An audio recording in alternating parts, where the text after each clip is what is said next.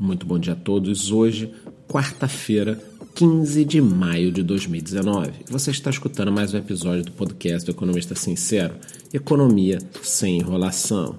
Então vamos direto ao ponto aqui, falando primeiro de Brasil. Paulo Guedes afirmou ontem que, abre aspas, estamos à beira de um abismo fiscal. Fecha aspas. Olha, gente, a situação do país é muito grave, tá? A gente tem um déficit da previdência enorme, outros gastos que precisam de revisão. E muita gente me pergunta: "Nossa, Charles, mas como a Venezuela chegou nesse ponto? Como a Argentina chegou nesse ponto?" E eu respondo: é muito fácil. Chegou da mesma forma que a gente vem chegando aí. Vai aos pouquinhos, não passa uma coisa ali, não passa outra aqui.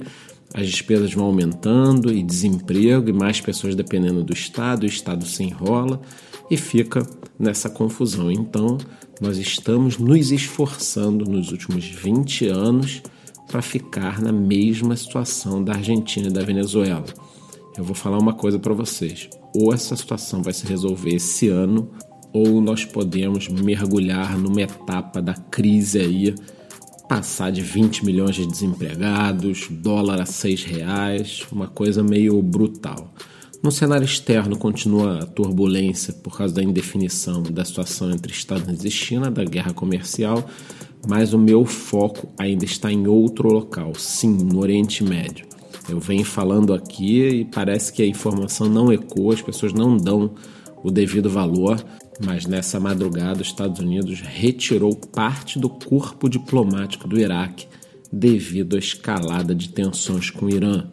Irã este que está sendo acusado de utilizar drones para bombardear posições da Arábia Saudita.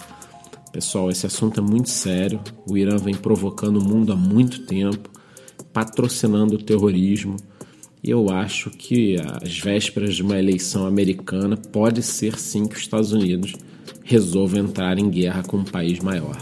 Agora, pegando um pouquinho mais leve, vamos falar dos mercados aumentam os rumores que a família Klein deve realmente retomar o controle da Via Varejo, né, que engloba aí Casas Bahia, Ponto Frio e mais algumas empresas. O varejo brasileiro ainda tem muita oportunidade, principalmente na área online, né? Para quem não sabe, varejo online cresce muito mais e de forma muito mais rápida do que o varejo tradicional, então nós poderemos ter uma briga pesada mais para frente aí, inclusive com uma Amazon investindo muito mais pesado no Brasil, comprando um player, por que não?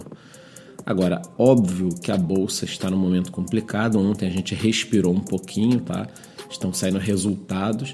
Agora, enquanto não for resolvido tanto essa questão da previdência quanto a situação externa da guerra comercial, a gente não vai ver um rally. Mas esse momento é exatamente o momento de efetuar uma compra. Óbvio que não é uma recomendação né, de compra nem venda, mas assim, a Bolsa Brasileira tocou os 100 mil pontos. A gente agora está no compasso de espera, tanto da reforma da Previdência quanto da situação externa. E é neste momento que a gente enxerga a oportunidade. O pessoal tem que parar de querer comprar caro e vender barato. Chegou lá em cima, caiu um pouquinho, agora é a hora que você vai olhar o mercado e olhar as promoções, vamos dizer assim, entendeu? Então você deve fazer aquilo que te deixa confortável, nunca ultrapassar esse limite. Às vezes eu vejo pessoas que compram ação num dia, no dia seguinte estão desesperadas. Meu Deus, o que, que aconteceu? Será que eu fiz besteira? Calma, gente. Isso é um trabalho aí de médio a longo prazo.